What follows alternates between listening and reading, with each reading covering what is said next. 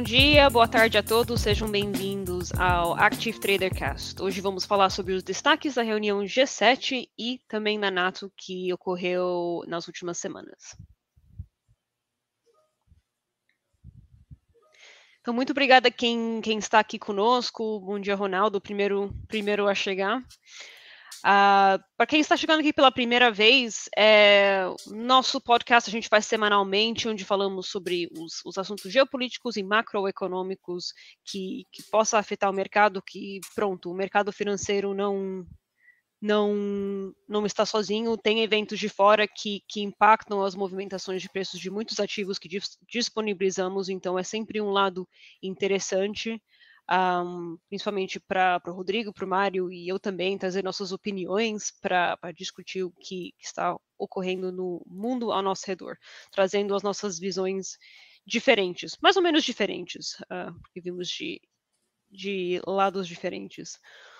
Oi, Mário, oi, Rodrigo, muito obrigada por estar aqui conosco. Bom dia, bom dia, Sara. Desculpa, é que a gente fica mutando e desmutando sim, sim. aqui, sim, deu conflito não. aqui.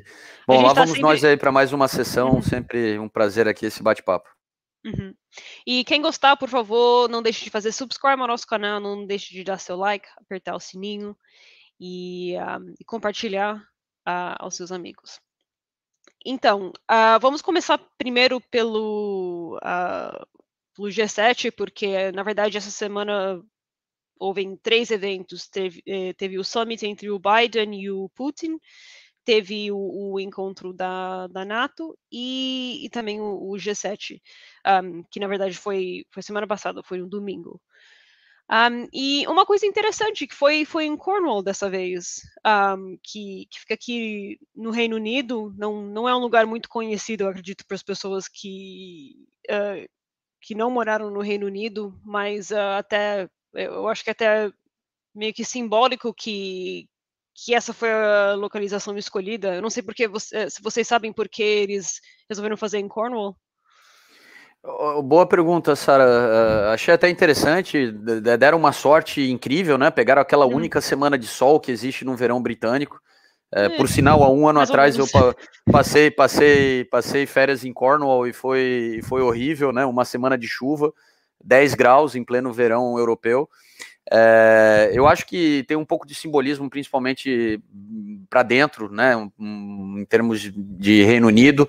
A gente sabe que Cornwall é considerada a região mais pobre dentro do Reino Unido e, e é uma região turística, então acho que ele quis mostrar um pouco essa, essa riviera inglesa e ao mesmo tempo internamente mostrar que estava levando aí um, um evento dessa envergadura para essa região, que é uma das regiões mais desprovidas né, dentro do, do, do, né, do, do, da Inglaterra e do Reino Unido. É, foi interessante porque assim chamou muita atenção esse ar mais informal que tentou se fomentar para o encontro. Apesar das reuniões às portas fechadas, a gente vê que houveram muitos, é, vamos lá, muitos for, encontros formais realizados em ambientes abertos, Teve até aquela, aquele momento onde eles foram lá beber uma pint, um vinho, e, interessante né, ver líderes globais discutindo geopolítica dentro de um, de um contexto um pouco mais uh, assim relaxado. Tá? Apesar dos temas ali serem temas muito sérios, é, é, eu acho que a principal razão de ter sido Cornwall, eu acho que foi um pouco aí uma jogada política do Boris, é, externamente de vender o turismo inglês, né, de que existe uma Riviera bonita, né, dentro da Inglaterra, por mais difícil que seja de acreditar nisso, é, e internamente, né, como sempre, aquela coisa de é, a, a, o que ele sempre fala, né, da, da, do Reino Unido ser muito mais que Londres, né, então em vez de ficar acontecendo em Londres, ah, vamos levar ali para Cornwall e, e fazer acontecer lá, né, a minha visão disso. Uhum. Uh, sim, não, as, as ópticas, as ópticas do, do evento foram, foram bem bonitas, uh, mas, uh, mas aí vamos falar um pouquinho mais sobre, sobre a pauta e as iniciativas que, que o G7 queria, queria um, trazer para frente. Mas é interessante o que você fala do, do Boris Johnson, porque até foi, vamos dizer, politicamente vantajoso ter, ter no Reino Unido, porque depois do Brexit, acho que o Reino Unido ainda precisa tentar se mostrar como um líder global, e eu acho que isso provavelmente foi, foi coerente em muitos, muitos assuntos e iniciativas, especialmente com, com uma potência dos Estados Unidos ao lado, tendo que, tendo que uh, tentar fechar acordos acordos entre o Reino Unido e os Estados Unidos, particularmente em termos uh, de exportação e importação, agora que, que o Reino Unido não faz mais parte do, do bloco. Uh, Mário, o que, que você acha disso, uh, o posicionamento do Reino Unido durante essa, uh, esse encontro do G7? A ideia, inicial era boa, ou seja, agora somos um, somos uma, um país independente, somos uh, líderes globais e vamos organizar uh, o G7. Portanto, seria uma projeção de soft power muito grande uh, no, logo após a conclusão do, do, divórcio com a União Europeia. se pudesse ter corrido pior, teria corrido pior, mas acho que seria difícil. primeiro, do G7, três membros são da União Europeia Segundo, o Presidente da Comissão e o Presidente do Conselho são os dois convidados sempre do G7, o que significa que dos, de, dos, dos nove participantes, cinco estão, são da União Europeia. Adicionalmente, o Biden caracteriza-se como sendo irlandês e o Reino Unido neste momento ameaça querer sair, querer sair não, querer prolongar o período de, de graça que foi concedido pela União Europeia uhum. em relação à importação de, de, de, carnes frias para, para a Irlanda do Norte. Em que, teoricamente, a partir do fim deste mês deixará de ser possível uh, a exportação de carnes frias da, da Grã-Bretanha para a Irlanda do Norte. Em terceiro lugar, uh, o, o, Reino Unido, quando assinou. Opa, desculpa. Saúde, Sara. Não, não tem o problema. O, o, está tá alto hoje. Está tá horrível. Em Inglaterra, nesta altura, deve para, para Hay Fever, deve ser Sim. a pior coisa do mundo. Sim. Uh, desculpa. Não, não tem problema. O, tudo isto junto fez que de, de nove participantes do G7 seis estavam profundamente desagradados com o Reino Unido. Dois dias antes do G7 foi feita uma demarcha aos Estados Unidos pelo embaixador dos Estados Unidos. Uh, o nome é bonito, as consequências são horríveis. Normalmente não se fazem demarches para aliados, as demarches são feitas para países com quem se têm relações frias. Uh, e, e, foi basicamente foi isto que, que, os Estados Unidos fizeram dois dias antes de, de começar uh, o G7. Portanto, o que era inicialmente uma projeção de, de somos, uma, somos uma força global, estamos prontos para atacar o mundo neste período pós-Brexit, acabou por ser um ataque frontal pela maioria dos países que compõem o G7 ao Reino Unido. Uh, não foi bom, foi, foi francamente mau e, e, colocou o Reino Unido numa posição muito frágil em que, por um lado, não entenderam o que é que assinaram no, no acordo da Irlanda do Norte, claramente não entenderam, porque se tivessem entendido não o teriam assinado, tendo em vista todos os problemas que estão a pôr ao acordo, e, e não só não o entenderam, como agora dizem que a União Europeia está a ser demasiado, está a levar demasiado à letra a legislação e o acordo. Não faz sentido nenhum. Eles estão simplesmente a implementar o que ficou acordado. Portanto, o Reino Unido começa cada vez mais a ser a Grã-Bretanha e cada vez menos a ser o Reino Unido da, da Grã-Bretanha e Irlanda do Norte, uma vez que colocando uma, uma, uma barreira no, no, no mar, uh, a Irlanda do Norte fica muito mais próxima da Irlanda do que fica do Reino do que fica da Grã-Bretanha. É interessante um, essa visão que você traz, porque, sabe, depois do G7, quando você lê a maior parte das, das publicações britânicas aqui, parece que, que até o, o, discurso entre o Boris e o Biden foi, foi um sucesso, quase. Então é. Pelo Telegraph. Oh, pelo, pelo financial, eu ouvi um podcast do Financial Times e pronto, eles tentam ser eles não tentam trazer tanto viés, mas, mas se você vê de forma sutil, eles falam que, que não é que não é que o Reino Unido não tem chance nenhuma, mas, mas uh, podemos ainda ter um pouquinho de esperança que, que as relações entre o, o, o, Boris Johnson e o Joe Biden até ainda podem se aproximar e, e o protocolo da Irlanda do Norte não, não, vai, não vai impactar tanto, mas, uh, mas é por isso que, como o Rodrigo sempre fala, é, é importante ler as notícias de, de vários, uh, vários países diferentes para e daí tirar a sua própria conclusão.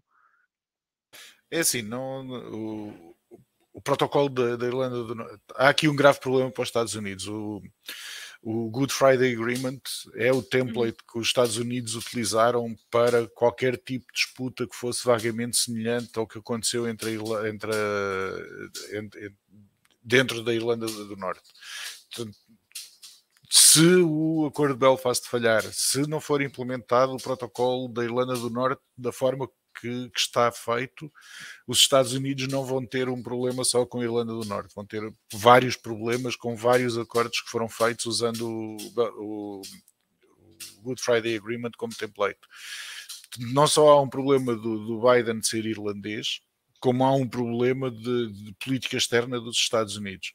O, o Trump que, que, era um feroz defensor do Brexit, quando o Brexit aconteceu e quando se começou a fazer a negociação da Irlanda do Norte, ele foi das poucas vezes que eu vi o Trump ser retrair-se bastante em relação a fazer uh, posições externas, porque não é de todo conveniente para a posição do, dos Estados Unidos, sobretudo no que diz respeito ao conflito entre Israel e, e a Palestina, põe, põe os Estados Unidos em xeque, porque parte do, do acordo que eles estão a tentar implementar e que se está a tentar implementar na, entre Israel e Palestina utiliza o acordo feito na Irlanda do Norte como template para poder funcionar. Portanto, do, do, do, ponto de vista dos Estados Unidos, não é exclusivamente um problema da Irlanda, é um problema muito mais geral e e muito pior para os Estados Unidos do que, do que só o problema da, da Irlanda do Norte. Nossa, que, que com, comparação interessante comparar o que está acontecendo na Irlanda e é, Israel e Palestina. É, bom, existem paralelos aí, como hum. o, o, o Mário né, indicou.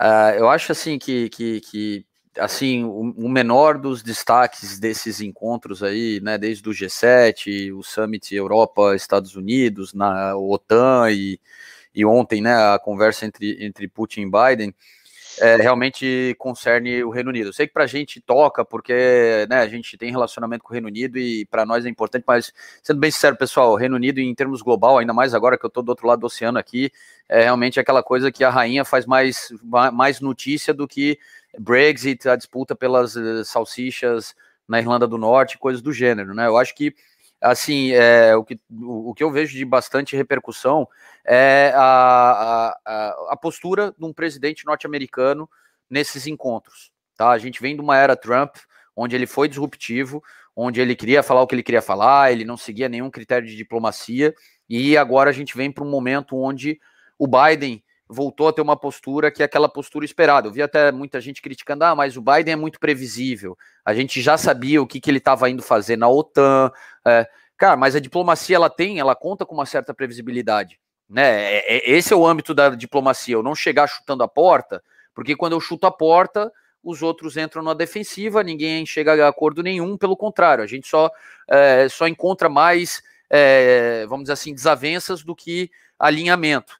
Então, é, assim, para mim o que me chamou atenção é a primeira agenda externa é, diplomática do Biden, e, e, eu acho que a principal preocupação dele foi mostrar que aquela política diplomática histórica que os Estados Unidos sempre sustentou, ele voltou a trabalhar dentro daquela, daquela linha, né? E que é, né, aquele papo sempre muito moderado, eu sei que é sem graça, é sem sal, né? Mas, pô, a gente pisa em ovos quando a gente está falando com outros países que também têm os seus interesses, e eu acho que esse pisar em ovos dele em todos esses encontros, cada um tinha uma agenda, eu acho que ele conseguiu muito bem passar a mensagem daquilo que os Estados Unidos espera e quer, mas ao mesmo tempo deix deixando claro e sendo inteligente de falar: olha, ao mesmo tempo a gente entende que cada país né, que está sentado nessa mesa tem sua própria agenda, né, e até do encontro com o Putin mais específico, é, cara, não adianta ele achar que ele vai agora virar amigo do Putin, né, onde ele mesmo deu declarações de que o Putin não é um cara que dá para confiar, que chamou ele de sanguinário e tudo mais. Então, a, a, é, né, eu até vi ali a repercussão, olha, não se avançou muito, foram poucos é, compromissos que foram assumidos. Cara, poucos mais bons e realistas, né? Só o fato de já mandarem diplomatas de volta aí, cada um para sua capital, cara, já é um passo muito grande. Né, dentro do espectro diplomático, tu, tu, não ter diplomatas na capital de um outro país é exatamente não, não existir relacionamento nenhum. Né? Então já conquistou o retorno dos diplomatas para as respectivas capitais. É um passo minúsculo, é, mas, cara, é melhor do que tentar fomentar um, uma aliança irrealista é, onde não ia dar em nada, né? E, e, e o que eu vejo que até, é, vamos lá, pela, pela conferência de imprensa do Putin, mas a gente pode falar em relação ao que foi da OTAN, é, eu achei muito interessante porque é, eu vejo que é, o Putin mesmo assim só deu um feedback mais assim de que foi construtivo. Por quê? Foi construtivo porque ele viu que o cara não veio com um monte de demandas impossíveis, né? Ficou naquela conversa que é uma conversa assim mais, um pouco mais sincera. Olha, cara, é, só tô te dizendo que se tu continuar a fazer cyber attack, eu vou revidar tá? Então o outro não tem o que negar, beleza? Ele só tá me dizendo que eu tô dizendo que não sou eu, mas ele só tá me dizendo que se continuar essa palhaçada, ele também vai começar a, a revidar isso, ou a coisa do Navalny, tá? Pessoal, a gente é pró é, direitos humanos. Olha, se você realmente, se esse cara morrer na prisão, vai ter retaliação. Então, pô, beleza, passasse os recados que queria passar, beleza. Agora você também tá ouvindo o outro lado. E aí, Putin, o que, que é delicado para ti? Onde é que tá a tua linha vermelha, né? Do que, que é, é admissível, o que, que não é admissível. E até ouvi uma, uma repercussão aqui, estou voltado para o Putin Biden, que, que o mais importante da reunião de ontem não é o que se conquistou saindo daquela reunião, mas o que ele conseguiu fazer com que o Putin desacelere em função dessa conversa. Tá? Provavelmente o Putin já estava preparado para anexar mais uma parte da Ucrânia, e talvez agora ele falou: não, peraí, cara, os Estados Unidos está aberto aqui a uma conversa em temas que são importantes para mim, né? O pipeline lá para levar o gás para a Alemanha, né? Coisas que, que, que para a Rússia é importante, que ele sabe que eles têm que jogar as cartas dele. Então, olha, Biden, tá, se tu deixar de me encher o saco com o Nord Stream 2, eu deixo de encher o saco a Ucrânia. Até porque a gente sabe que o Putin ele usa né, essa força militar dele exatamente para conquistar o que ele precisa da, do Ocidente. Então, é, assim, eu, eu, eu, o que eu vejo aí dessa, dessa agenda intensa diplomática, principalmente do Biden aí das últimas semanas, é, da, da, última semana, é que ele buscou restabelecer aquela visão da, de diplomacia norte-americana comedida, equilibrada e, e, e focada em resultados palpáveis, e que ele conseguiu, nas visitas que ele realizou, dentro do G7, que ele forçou aquele comunicado do, né, do, do de se juntar contra a China, na OTAN, né, onde até o, o, o Erdogan estava lá, e, e, e, e, né, a gente não viu nenhuma é, citação polêmica do Erdogan. Por quê? Porque ele não foi atacado. Pelo contrário, ele, né, ele se viu ali dentro de uma situação onde ele se viu tratado com, com equilíbrio. Né? Então, é, o Erdogan seria normal como o Putin, que se ele visse lá que mais uma vez forçassem a barra para cima dele, ele ia retaliar. Então, assim, eu, eu, acho que o que a gente tem que. A minha visão, né? É, o que eu vejo de positivo de tudo isso é, é, é, é ele conseguir desacelerar a escalada de hostilidades com esses, né, esses países não alinhados à, à, à visão de mundo que existe no Ocidente. Tá? E realmente tu acalmar uma Turquia, acalmar uma Rússia é um grande trunfo quando você percebe que o, o seu maior perigo está na China. Tá? Lembrem que essa ausência dos Estados Unidos do campo diplomático, essa briga dos Estados Unidos com esses, esses países, levou eles a se alinharem com a China e com outros países né, pelo mundo que não estão alinhados com o Ocidente. Então, a, a minha visão é que é um primeiro passo, é, e, e, e que assim, não quer dizer que eu acho que vai dar certo, mas eu só acho que para um primeiro contato dele como presidente norte-americano, ele conseguiu apaziguar os ânimos, tá? Se conquistou alguma, alguma coisa nova, talvez não, mas talvez o fato de, de, de deixar de deteriorar o relacionamento, eu já vejo como algo positivo. Mas daí, mais uma vez, é a minha opinião. Uh, então, Mário, o que, que você acha sobre o, o, ponto que o Rodrigo fez sobre a, a hostilidade? Pronto, um, quando você lê as publicações, claro que eles vão trazer essas comparações entre o, o, o último presidente antes do Biden, uh, o Trump, e agora como, como o Biden está lidando com, com essas questões diplomáticas. Mas, uh, mas daí eu trago outra pergunta, na verdade a diplomacia, a diplomacia parece ser tipo bonita na, na, na questão de, de ver, tipo, a ótica, mas, mas aí o Rodrigo trouxe o ponto de pronto, a Rússia também tem algo para ganhar se, se o Biden não, não ir tão pesado em certos temas. Um, então, de certa forma, não. De certa forma, não seria uma certa hipocrisia, porque eles eles, por exemplo, eles falam para a China é uma questão de direitos humanos, e o que aconteceu com Navalny também é outra coisa de direitos humanos, mas ao mesmo tempo por trás um, permitem a, a Rússia, permitem não não permitem, mas não não vão encher o saco da Rússia por causa dessa coisa do Nord Stream. Isso isso é, é diplomacia ou é ou é hipocrisia, vamos dizer? Uh, é assim, a diplomacia é, é, é uma negociação, sempre, constante. Sim. E numa negociação, teoricamente, os dois lados têm que estar descontentes para a negociação ser boa. Uh, a seguir à diplomacia vem a guerra, e a guerra é diplomacia por outros meios. Portanto, para evitar chegar à diplomacia por outros meios, é melhor que a diplomacia inicial funcione. Uh, há, há, há graves violações dos direitos humanos na China? Há.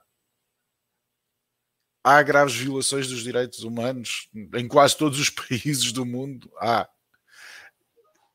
Agora, até que ponto é que uh, o tentar puxar uma bandeira e tentar implementar as mesmas noções, que, e isto são noções que são implementadas pelo Ocidente uh, e impostas pelo que era, uh, pelo que foi o, o status quo pós Segunda Guerra Mundial ao resto do mundo. Até que ponto é que uh, para se evitar chegar a uma diplomacia por outros meios não é necessário fazer concessões e fazer uma negociação em que todos os lados estão insatisfeitos, mas nenhum deles está insatisfeito o suficiente para iniciar uma, uma guerra. Portanto, não, normalmente, quando os Estados estão ferozmente insatisfeitos, não é o mesmo que duas pessoas em que uma fica insatisfeita com uma, com a negociação. Normalmente, quando os Estados ficam muito insatisfeitos com uma, com uma negociação, raramente acaba sem ser no, num conflito. E, e um conflito entre os Estados Unidos e a Rússia não é aconselhável. Um conflito entre os Estados Unidos e a China não é aconselhável. É melhor chegarem a acordo, mesmo que seja, mesmo que se tenha que fechar os olhos a alguns princípios com os quais nós não concordamos, mas é importante chegar a acordo e é importante haver um certo entendimento, mesmo que não seja um entendimento total. Sim, então eu, eu acho que até pronto, lá, lá chegamos à, à, definição de diplomacia, mas daí um, essa coisa de apontar o dedo e falar que não deveríamos de, deveríamos nos juntar, nos alinhar contra a China por causa de questões de direitos humanos. Um, mas daí, se por exemplo eles chegarem num acordo favorável para evitar pronto um conflito uma guerra, daí eles fecham os olhos à, à, à, questão de direitos humanos que eles tinham falado antes. É exatamente o que, o, o que eu e o Rodrigo tínhamos discutido na, uh, no, no cast sobre, sobre as sanções contra a China por causa do, do tratamento do, do, um, dos uigures. Até, até quando vamos, vamos uh, ouvir sobre sobre a questão de direitos humanos contra os uigures, o tratamento deles, o, o sofrimento dos uigures, até, até quando? Um, ah, não, até quando vai, vai ser... Isso só vais ouvir quando houver algum segundo interesse, ou seja, os, os uigures Sim. são importantes quando, quando a União Europeia ou quando os Estados Unidos querem negociar alguma coisa com a China, que a China Pronto. não está particularmente interessada em negociar. Nessa altura toda a gente fala dos uigures. Eu já não uhum. ouço falar dos uigures, uigures há alguns meses. na próxima, talvez na próxima ronda de negociações da OMC se volta a falar dos uigures. Uh... Agora, não é exclusivo de, dos uigures na, na China, é, é em geral. Sim Ou seja, não, esse, o, é, o, que eu estou falando é que essas óticas de, dessas, uh, de, desculpa interromper, essas óticas desses summits que acontecem, eles, eles trazem esses assuntos para, eh, eu não, não quero ser agressivo, mas apontar o dedo, mas, mas, um, mas o que, o que, que eles realmente querem negociar? É assim, é, é, preciso negociar tudo. Por exemplo, o Reino Unido está interessado em fazer um acordo de comércio com os Estados Unidos. Esse acordo de comércio feito com os Estados Unidos, teoricamente, não pode ser muito desfavorável ao Reino Unido. Embora o Reino Unido esteja numa posição muito fraca negocial e vá ter que dar quase tudo o que os Estados Unidos quiserem, da mesma forma como eles fizeram com o acordo de comércio agora com a Austrália a Austrália deve ser o Schrödinger's cat de, de todos os acordos comerciais que já alguma vez foi feito. É tão importante que deve ser gritado de todos os telhados e de todos os sítios, mas irrelevante o suficiente para não afetar os agricultores do Reino Unido, claro. Portanto, o Schrödinger não teria feito melhor um acordo que não afeta ninguém, mas que, no entanto, é brilhante. E, e, este tipo de negociações acontecem permanentemente. A nível do G7 é mais, seria mais importante, até porque pode, pode, se houver uma posição de consenso entre todos, é muito mais fácil implementar medidas. A declaração dos impostos, por exemplo, se tivesse acontecido mesmo e se, fosse, e se, se houvesse um consenso dentro do G7, seria muito mais fácil implementar um acordo global, porque estes sete países conseguem influenciar a forma como os acordos são feitos. Se, a União Europeia disser que não negocia, não faz, não faz nenhum tipo de compras a países que não cheguem a consenso em relação a uma, a uma, a uma taxa de, de impostos uh, global, é problemático. Se os, Estados Unidos, se os Estados Unidos, a União Europeia e o Japão disserem isto, ninguém vai poder evitar a posição conjunta destes países é extremamente importante. As negociações dentro deles é extremamente importante, porque só quando eles negociam é que podem chegar a um consenso. E, e tentar. E o, o, problema é que neste momento no G7 estão, estão a ser discutidas políticas que podem ser interessantes, mas toda a gente está-se a esquecer que o G7 já não é 80% da economia como era da economia global como era até há pouco tempo. E cada vez o G7 é menos relevante em nível de percentagem global de comércio do que era na altura.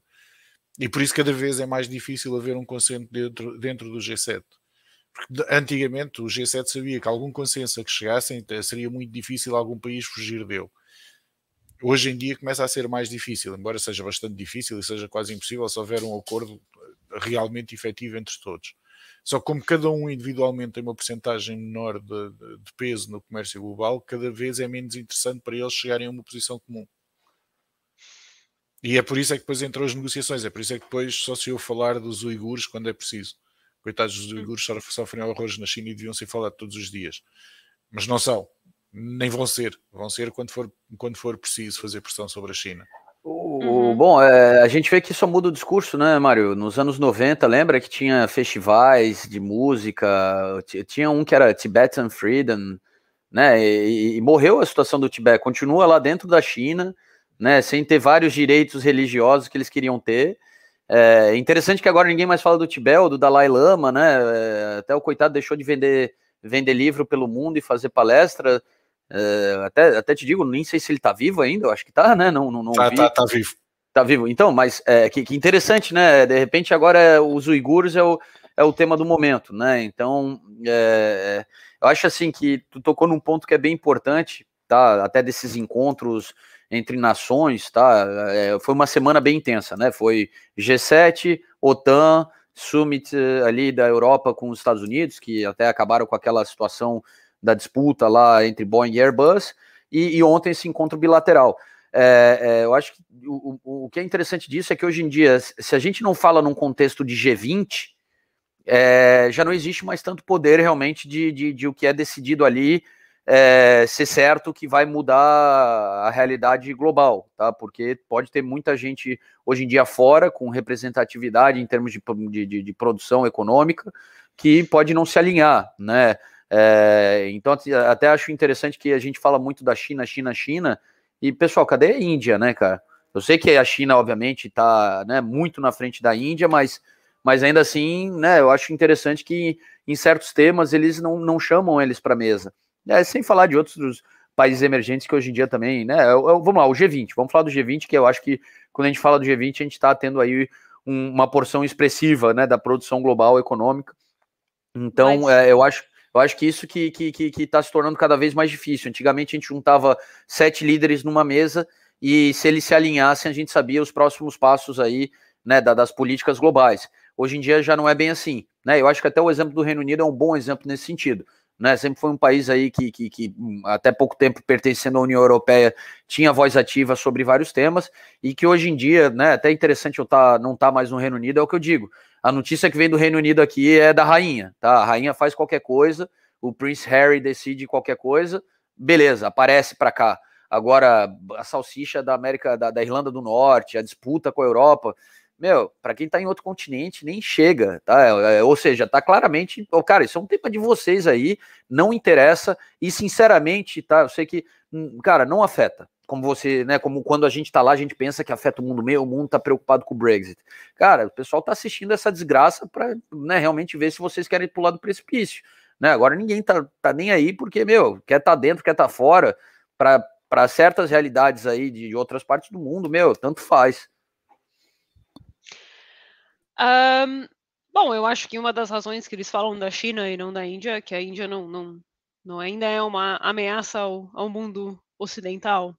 Um, mas a, a, a, questão da China que é interessante, porque nos, nos discursos da OTAN, eu acho que ele, eu li em algum lugar que um, acho que é uma das primeiras, umas primeira, uh, uma das primeiras vezes que eles fizeram uma, uma, tipo, eles tiveram um encontro falando, tipo, o, um, falando dessa ameaça vindo da China, um, antes nem, nem era um assunto, só, só para mostrar como ela, uh, como ela se tornou uma potência e que um dia serão. E, e até o, um, um dos assistentes do Biden falou que talvez irá se tornar uma das maiores economias do mundo.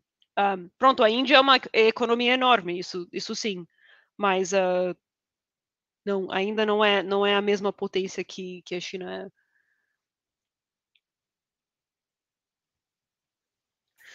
Nada é a mesma potência que a China é.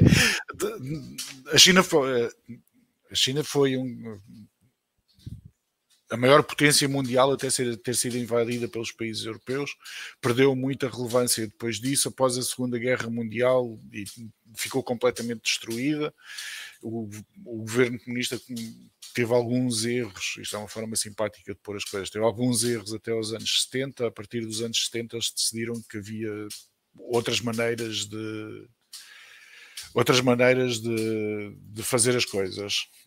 Uh, hoje em dia está a, está, está a aproximar-se rapidamente de ser a nova potência mundial dominante. Portanto, a China é um caso muito uh, especial e que dificilmente será reproduzido ou dificilmente alguma outra nação terá capacidade de reproduzir. E um,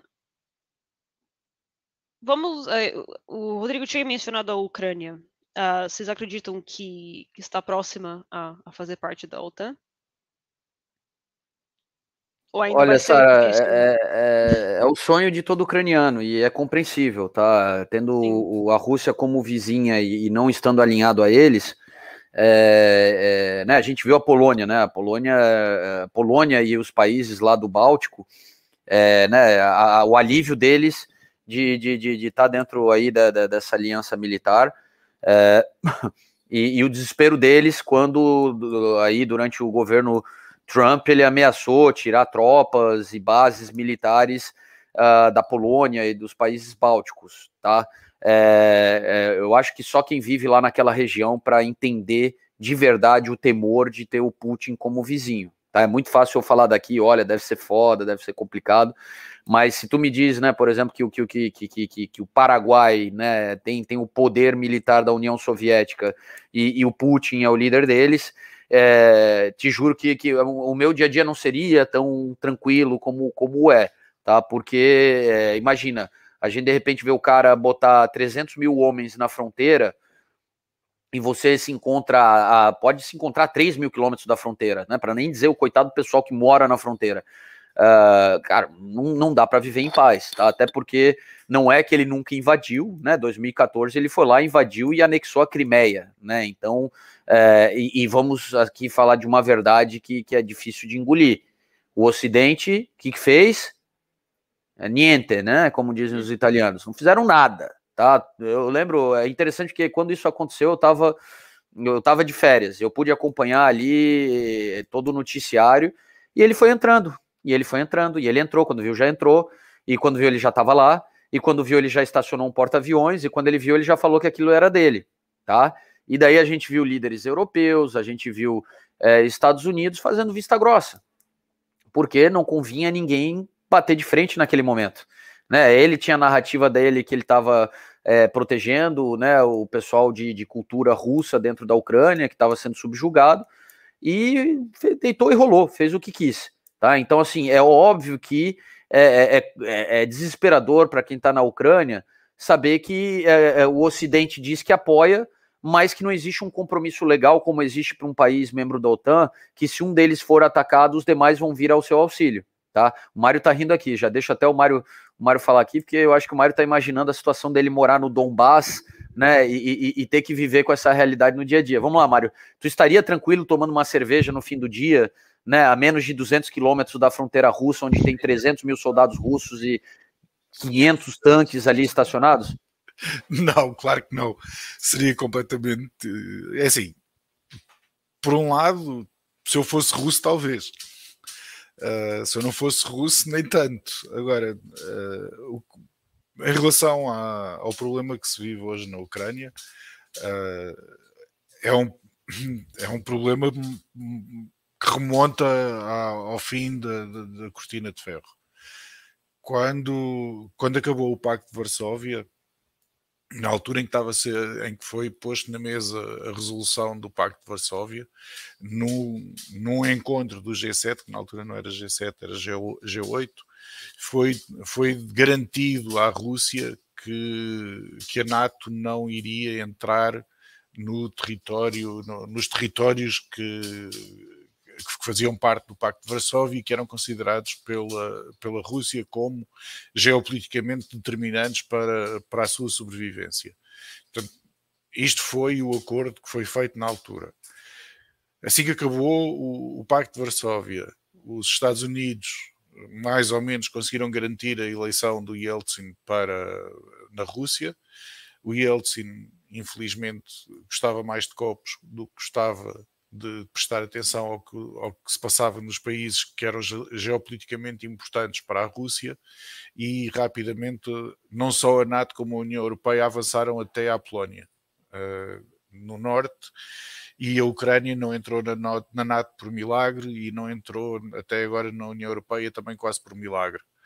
Que é um facto é que a Ucrânia tem a maior parte de, das ogivas nucleares russas estão na Ucrânia. A maior parte da defesa, a Ucrânia era o único acesso que, que, a, Rússia, que a Rússia tinha para através da Crimeia.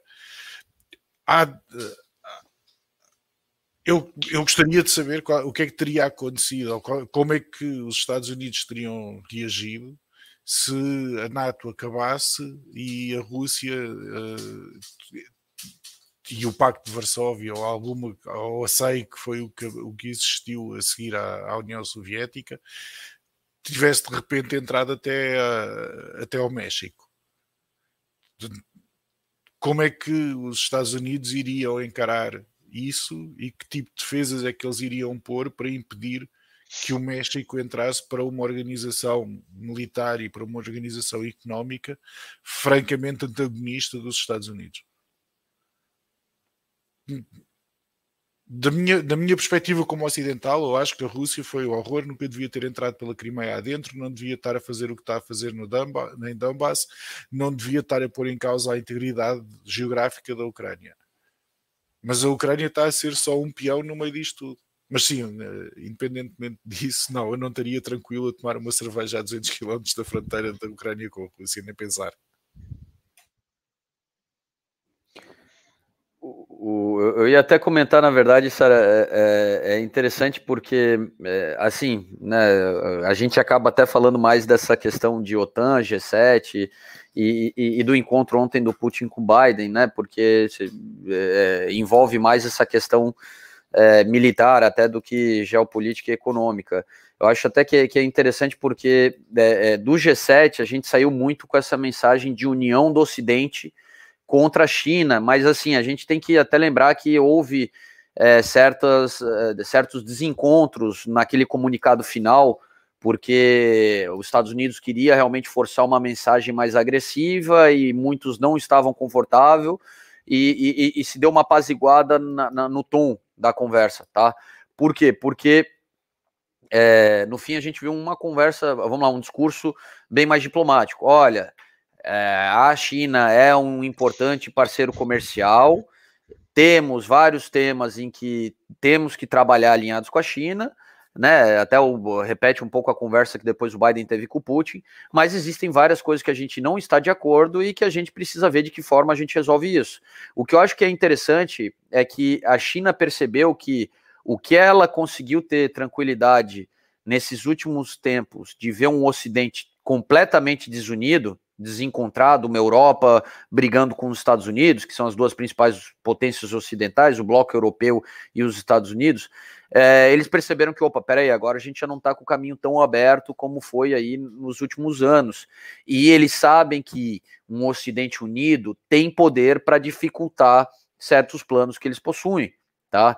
É, é, planos, óbvio, de buscar, eles têm lá um compromisso interno de, de crescimento que eles não podem abdicar, né, para perpetuar o, o atual uh, sistema de governo, é, e eles sabem que para conseguir dar conta desse, de, de, de, vamos lá, dessa meta de crescimento, né, é, a China é como um fundo de previdência, tu tem que fazer crescer o bolo, o bolo parou de crescer, o, o sistema colapsa, lá é igual, né? As tensões sociais elas são apaziguadas porque entre coisas boas e, e, e, negativas, as boas superam as negativas e a economia continua gerando a ideia de prosperidade, né? Que é o que o Partido Comunista vende.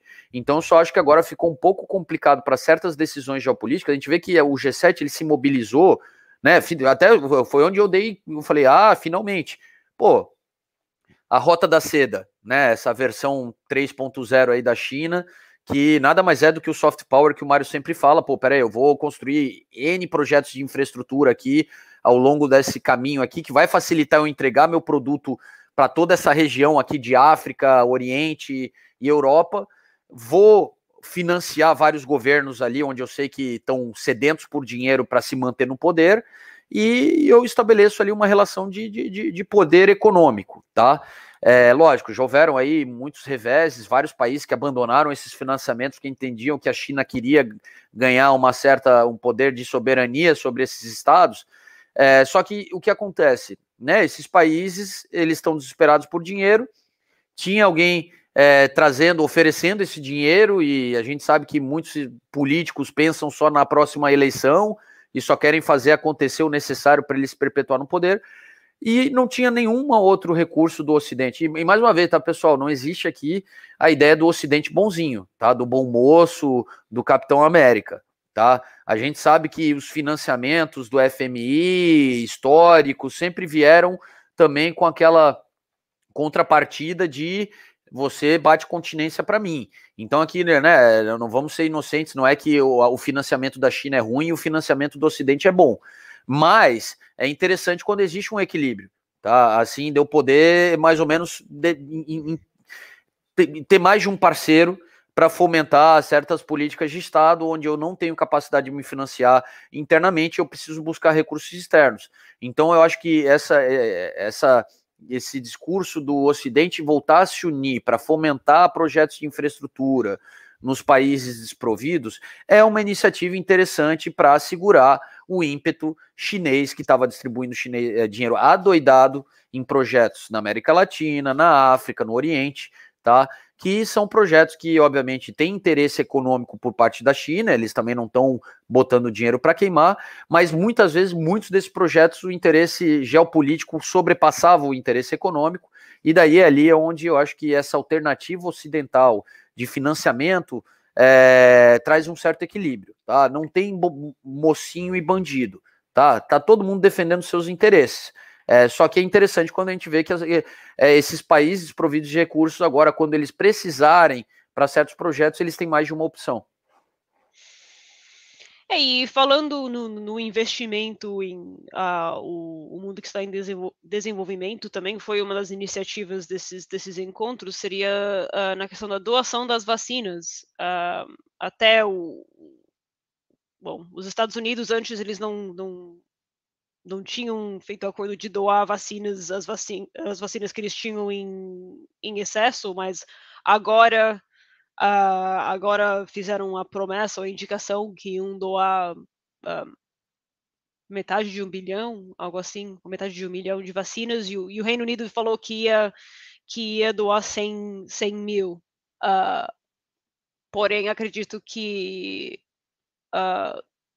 aqui no Reino Unido isso não foi encontrado com, com tanta. Isso não foi bem recebido porque foi a ideia que deveríamos conter a pandemia dentro do, dentro do Reino Unido primeiro, antes de, antes de olhar para outros países que precisam, mas, mas lá está também essa coisa de o Reino Unido tentar se mostrar ainda como uma, uma potência, um, um líder global. Um, e, então, e, o que, que, vocês acham disso, dessa iniciativa de, de fazer doação de vacinas para, para países que, que não estão conseguindo encontrar o estoque de vacinas para poder lidar com a pandemia. Por exemplo, países na África. Eu, eu acho que na África do Norte eles até estão conseguindo um, vacinar vacinar com, com um, de forma acelerada. Por exemplo, Marrocos está Marrocos já, já estava vacinando quase no mesmo mesma velocidade que, que alguns países na Europa, mas, mas um, na África do Sul, por exemplo, ou na Índia. Uh, eu acho que não é doação. O Reino Unido acabou de atrasar a reabertura da economia em quatro semanas, precisamente por um, por um país que não tem dinheiro para se vacinar, não se ter vacinado convenientemente.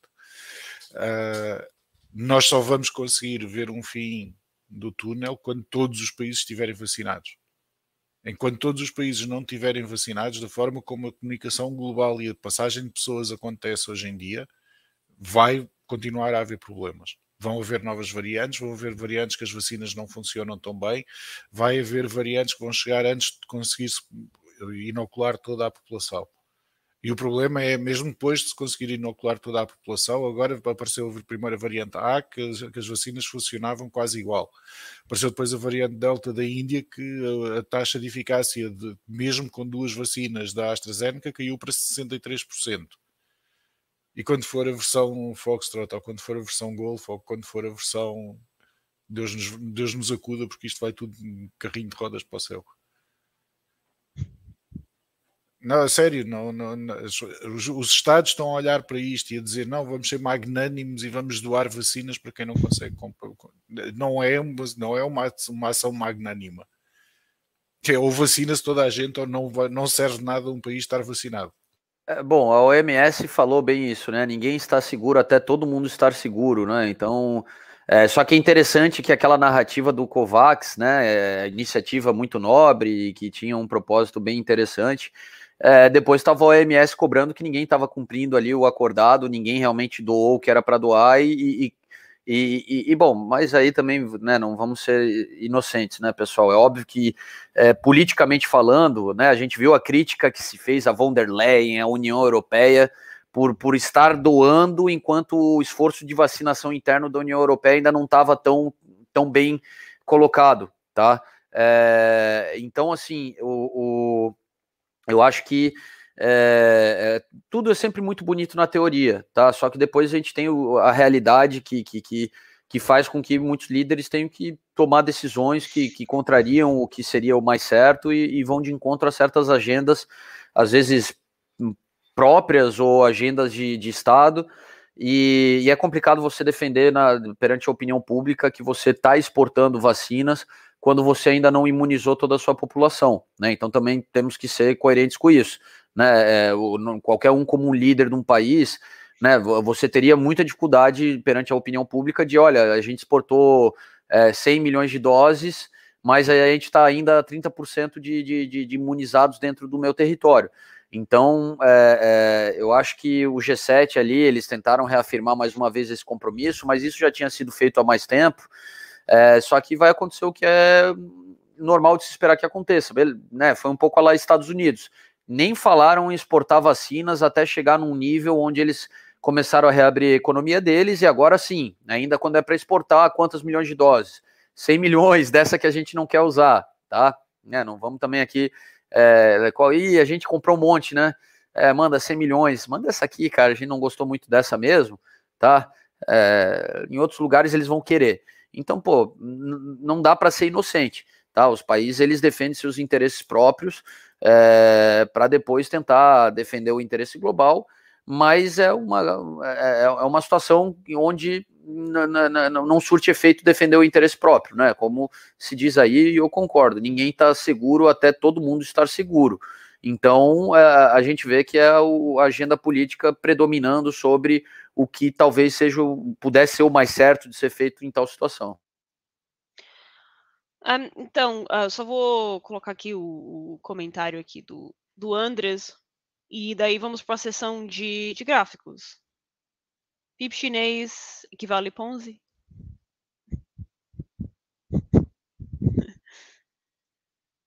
Ah, tá, peraí, peraí, peraí, deixa eu falar aqui. Essa aqui eu gosto, né? É, é, olha, uh, vamos lá, a história da, da, das pirâmides, né, cara? Elas elas não são pirâmides até realmente colapsarem, né? É, a gente até sabe aquela coisa que, que, que, que, bate asa como pato, né? Tem bico como pato, anda como pato, nada como pato, costuma ser pato, né?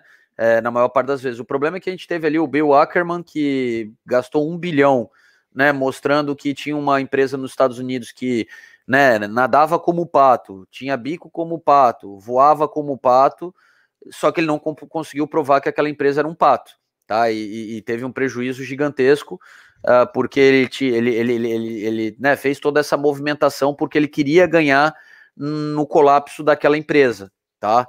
É, não, não conseguiu, porque na batalha judicial, por mais que ele mostrou que tinha todas as características de um pato, ele não conseguiu provar através do DNA que aquilo era pato, né? O, o, e perdeu na justiça e perdeu no posicionamento que ele estava tomando contra aquela empresa. Então, é, é, assim, uma coisa, vamos ser sinceros, eu acabei de falar. A China, se ela deixa de crescer, é, é o problema ali não, não é econômico, é um problema político.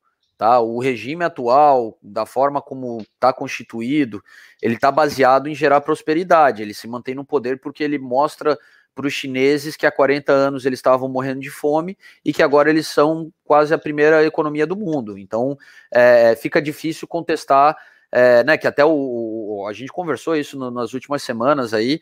É, cara, a gente pode falar o que a gente quiser da China, mas o modelo de crescimento econômico da China está gerando resultados, tá? Não estou entrando aqui em detalhes de democracia, não democracia e por aí vai. Eles têm um case de 40 anos de crescimento, tá? O modelo ocidental, cara, é, é, questionável em termos de prosperidade econômica, porque a gente tem vários exemplos aqui de democracias que, que, que não conseguiram gerar prosperidade. Tá? É, outras conseguiram, mas muitas não. Então, é, é, o que eu acho é que a China, é, o regime político chinês, ele precisa continuar trazendo prosperidade para se manter onde eles estão. Por quê? Porque eles, eles, eles privam né, os cidadãos chineses de várias liberdades em nome dessa prosperidade. A partir do momento que essa prosperidade ela deixa de se materializar, é, é, com certeza essas, é, né, essas liberdades que eles se veem privados, eles vão começar a questionar. Então, é, é, eu não diria que é, uma, que é uma pirâmide, porque eu não acho que a China ela vai deixar de existir se deixar de crescer. O que eu acho é que é, é, o modelo político atual ele vai se ver em maus lençóis e pode colapsar na medida que, que, que realmente esse crescimento contínuo ele tiver uma interrupção. Ó, o Mário tá nervoso, ele fica nervoso assim quando eu falo. Não, não, não. É, né, não é verdade. Vamos lá, Mário. Defende, defende, o Partido Comunista Chinês aí. Vamos lá. O Partido, Partido Comunista Chinês conseguiu fazer uma coisa brutal, que foi transformar transformar um país comunista num partido num, num, país capitalista ao máximo e manter o nome Partido Comunista. Portanto, eu acho que é de valor. Eu acho que eu acho que há aqui uma lição a ser aprendida que é eu, vou, eu posso continuar a chamar-me como Partido Comunista, não implica que o seja. Portanto, eu acho que eu acho que isto é uma proposta de valor a ser aprendida por diversos partidos, que é o que está escrito no nome, não é obrigatório ser levado a sério. Então, não, uh, se, ba se e tem pico, não é necessariamente um pato, então. Não, às vezes faz todos os barulhos semelhantes a um pato. No caso do partido chinês, não faz barulho nenhum semelhante a um pato, não parece um pato, não nada como um pato, não voa como um pato, não anda como um pato, mas é um pato. Uh, é, acontece nas melhores famílias. Mas não, não, não consigo discordar de ti. Uh, acho que tens toda a razão no que dizes.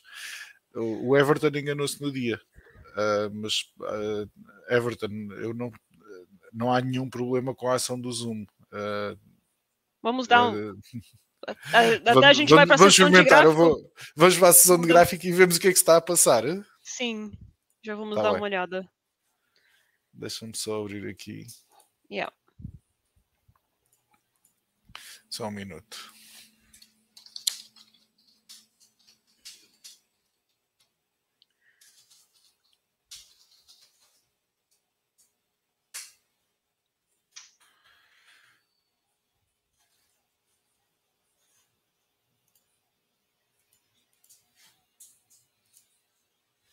Só um minuto, só para.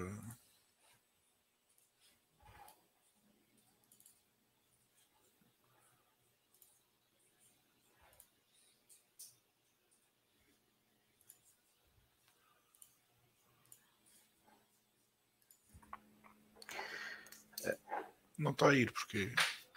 Ah. Vamos fazer o share the screen aí, Mário? Quer que eu faça aqui, talvez? Uh, experimenta, porque o meu resolveu. Tá, deixa eu só pegar aqui que a gente já, já, já vamos botar o gráfico na tela aqui, só já deixar aqui pronto. O meu Active Trader aqui, está aqui. Só um segundinho que eu já faço agora. Vou parar aqui.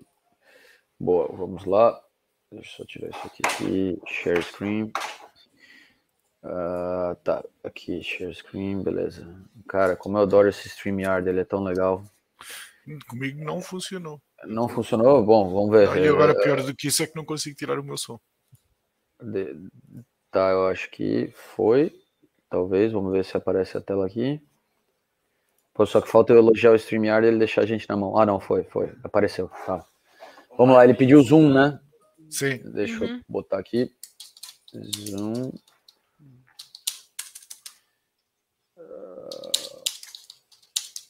Peraí que a internet está lenta aqui. Zoom US. Uh, pô, tô buscando, não, não tá puxando aqui na. Estranho. Deixa eu só.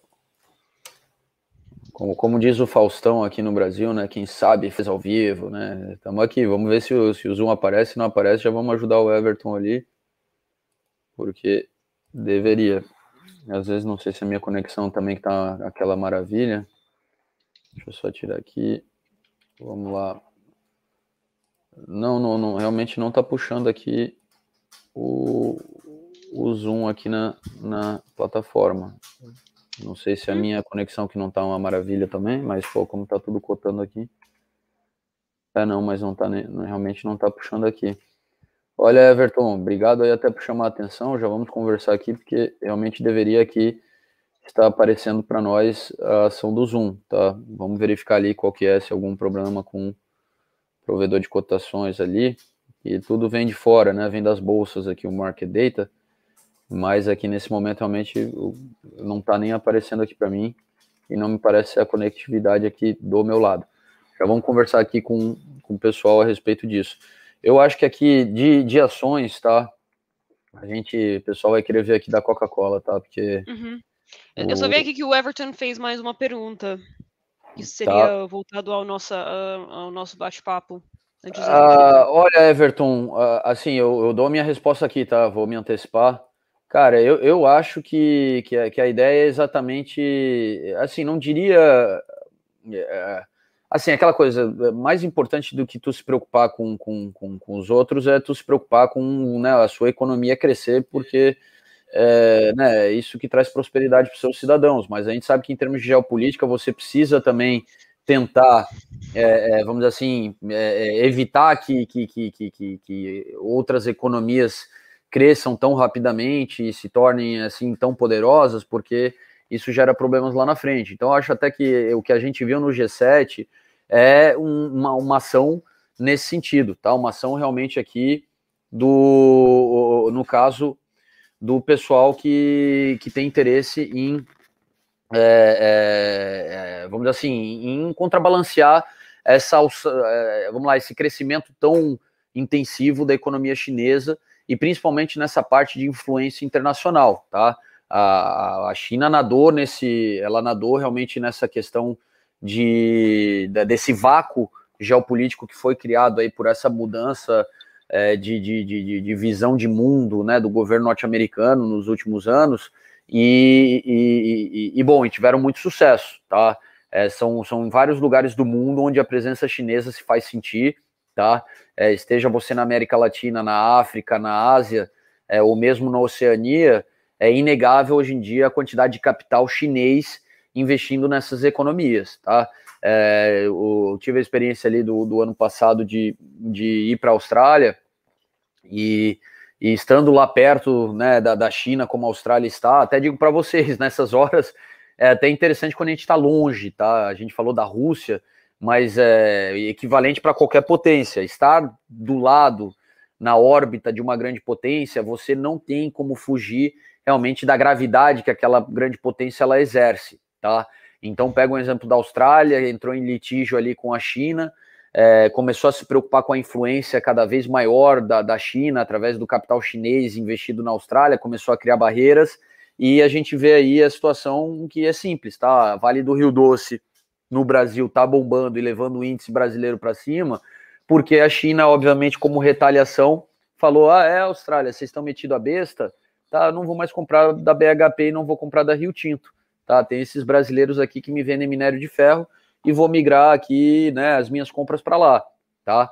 É, por quê? Porque negociação é quem tem mais poder ali para barganhar mais. Então, é, eu acho que sim, existe sim uma coordenação para evitar que a China ela se, assim, que ela tenha acumule todo esse poder, porque fica muito mais difícil de você tentar controlar isso depois que eles já chegaram lá, tá? É, do gráfico da Coca-Cola, pessoal, que eu sei que chamou a atenção, tá? É, achei muito legal, muito nobre a atitude do, do Cristiano Ronaldo, tá? Ele é, um, ele é uma figura que representa muito para tantas pessoas ao redor do mundo. E, e, ele sendo um atleta, eu achei muito legal a mensagem que ele quis passar, né, ao recusar ali a, a Coca-Cola e falar que ele toma água, tá? É, até porque, né, eu, eu também não, não né, abandonei refrigerante há muito tempo e, e, e, e, sei que né, a melhor bebida do mundo, sem dúvida, é, é o H2O. Agora, eu acho que o mercado ali ele responde muito bem, tá? Uhum. A, a, a questão de que, olha, pessoal, beleza, né? Foi, foi chato para a Coca-Cola em termos de marketing ali, né? Num evento em que ela patrocina, né? Um atleta, um super atleta, é, indicar, né? No, a, a, sua não predileção por a, pela bebida deles, mas o mercado quer saber de resultado tá? E a Coca-Cola, por essa reação pós ali a vela vermelha do Cristiano Ronaldo, eu acho que ele entendeu que, ah, beleza, pois é, né? A Coca-Cola ela tem desafios para o futuro, assim como a indústria do petróleo tem, né? Por ser uma bebida ainda que, que porta muito açúcar na sua composição, mas como empresa, como né, uma, uma entidade econômica que fatura e gera lucros, eu acho que o mercado entendeu que, pois é, peraí, né, não é realmente o, a preferência do Cristiano Ronaldo pela água que, que, que vai afetar a visão acho do é mercado da capacidade deles de, de né, continuar crescendo e gerando aí faturamento e lucros. Oh, Rodrigo, deixa-me deixa discordar, que acho que é a primeira vez que vamos discordar. Uh, primeiro, em relação à Zoom, a Zoom não funciona em demo, mas uh, corta o teu som só para não fazer eco. Ah, tá, tá, tá, tá, tá, peraí, peraí, deixa eu cortar o som aqui, só aqui, um segundo. Oh, tô chegando lá, tô chegando lá. Peraí, ah, tá, não, é que eu tô com um monte de tela aqui. Ah, tá, pronto.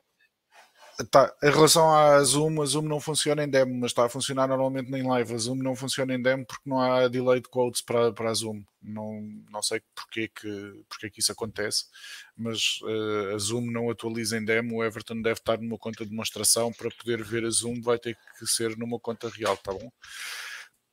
Uh, em relação ao Cristiano Ronaldo, eu discordo completamente. Eu acho que o Cristiano Ronaldo não teve nada a ver com a queda. A única coisa que aconteceu foi que a, queda, foi que a ação entrou em ex-dividend na, na sexta-feira. Na segunda-feira, quando reabriu, abriu com a correção do ex-dividend, ela caiu 47 cêntimos e os dividendos eram de 42 cêntimos. Portanto, no máximo, o Ronaldo teve um efeito de 2 ou 3 cêntimos, mas a maior parte das, das bebidas gasificadas que caíram na segunda-feira não me parece que tenha sido. Pode até ter sido influência global do, do, do Ronaldo, mas eu acho que ele não tem assim tanta força. É a primeira vez que discordo contigo numa live.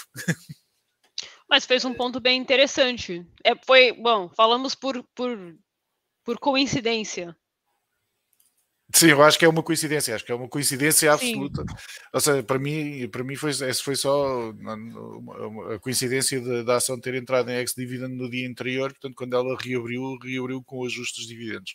Ô, Mário, tu, tu, tu, tu, até quis discordar, mas a gente não discordou, então. porque a minha narrativa foi que não. Que eu realmente achava, nenhuma, assim. É, é, é, que, que eu não, não, não, era o Cristiano Ronaldo aí que, que não, ia fazer não, mal à Coca-Cola. Mas não, não eu foi. não tinha visto essa questão do dividendo, então eu também Sim. nem pesquisei a respeito. Não foi, mas, foi, foi fake news, mas agora eu acho que, Mário. Agora, não, agora a culpa da, é. Daqui, um, daqui um ano todo mundo vai dizer que foi o Cristiano Ronaldo. Então, Sim. se não era verdade antes, é verdade agora.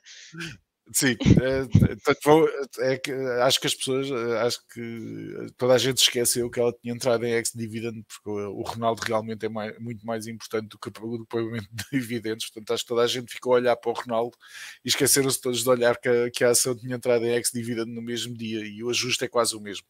Também teve uma pequenina queda a mais, que a queda foi de 47 cêntimos e os dividendos eram 42, mas não não me parece significativo no grande esquema das coisas uma queda de 6 cêntimos na ação. Não, é, não, eu só queria comentar antes da, da, gente terminar aqui que o delicioso Brazilian Music Two Beats, né, um, um, um madeirense aí, como o nosso colega João Paulo lá, é, ele comentou aqui, né, dessa situação do imposto global. A gente falou de, de bastante da parte aí de, de, de, geopolítica, até esqueceu que eh, antes do, do G7 era o a conversa que estava dominando ali né, entre os líderes do Ocidente, essa união para para tentar impor aí um, um, imposto global em 15%. Ele faz uns comentários aqui, né, que, que, que abrem discussão. Lógico, não teremos tempo nesse momento para discutir isso, mas é, é, é, assim, é, é, existem várias nuances nesse, nesse tema. Tá? Obviamente eles tentam apontar para as grandes corporações, mas no fim a gente sabe que as grandes corporações eles sempre vão achar subterfúgios, né? É, enquanto que o cidadão comum não encontra, né?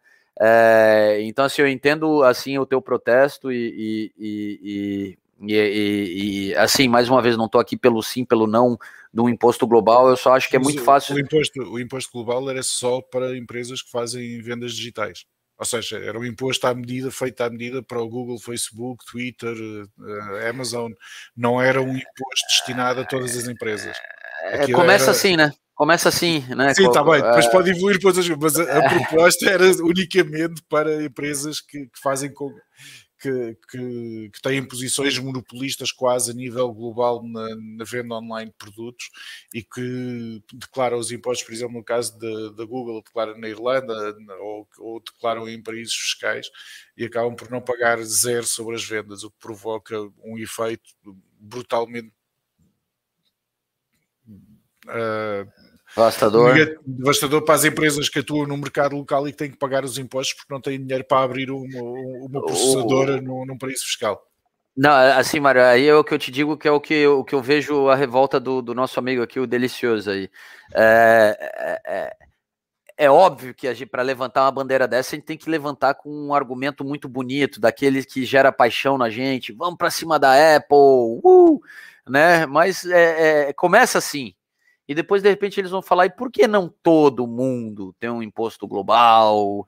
E assim, pessoal, eu não tenho nada contra, assim, daí é uma opinião pessoal, contra pagar impostos, né? Os estados eles têm papel importante aí na, na, na, na vamos lá, no desenvolvimento das distintas sociedades pelo mundo, O problema é que é, é, quando a coisa se torna global e para todo mundo, a gente sabe que costuma pagar o pato o pequeno, né? O grande, com seus bons escritórios de advocacia, ele sempre vai otimizar, né? Então, eu, eu, tenho, eu tenho um pouco dessa revolta do delicioso, que eu sei que o papinho é muito bonito, vamos para cima da Apple, vamos para cima do Facebook, aí todo mundo vai junto, vai!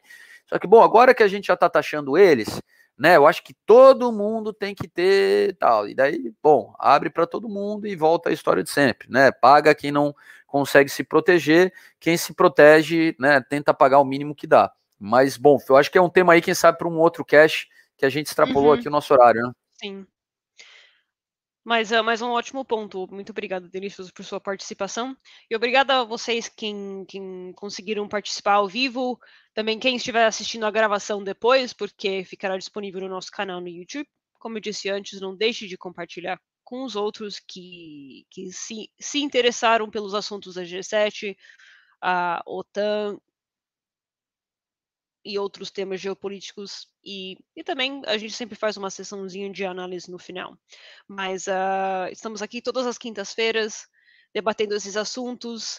Por favor, deixem seu feedback e muito obrigada, Mário e, e Rodrigo, por, uh, por suas opiniões. Obrigado, Sara. É sempre um prazer estar aqui. E, e, bom, ansioso pelo nosso próximo encontro. Muito legal o bate-papo. Muito obrigado e até a próxima semana.